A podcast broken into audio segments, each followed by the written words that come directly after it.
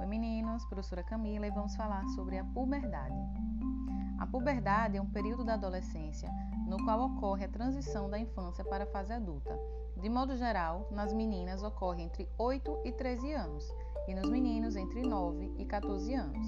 Está relacionada a fatores genéticos, ambientais e psicológicos.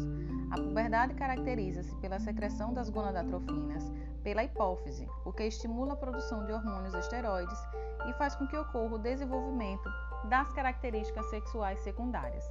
Nos meninos, o hormônio esteroide responsável é a testosterona.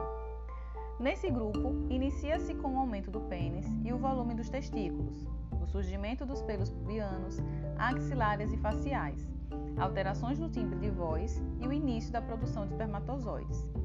Também é observado um aumento nas glândulas mamárias, no entanto, elas regridem espontaneamente. Nas meninas, os hormônios esteroides responsáveis são o estrogênio e a progesterona.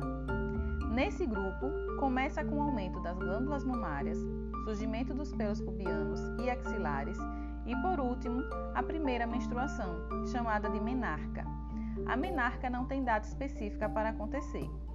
Tanto em meninas como em meninos, é observado um aumento da oleosidade da pele, o que pode acarretar o surgimento de acnes.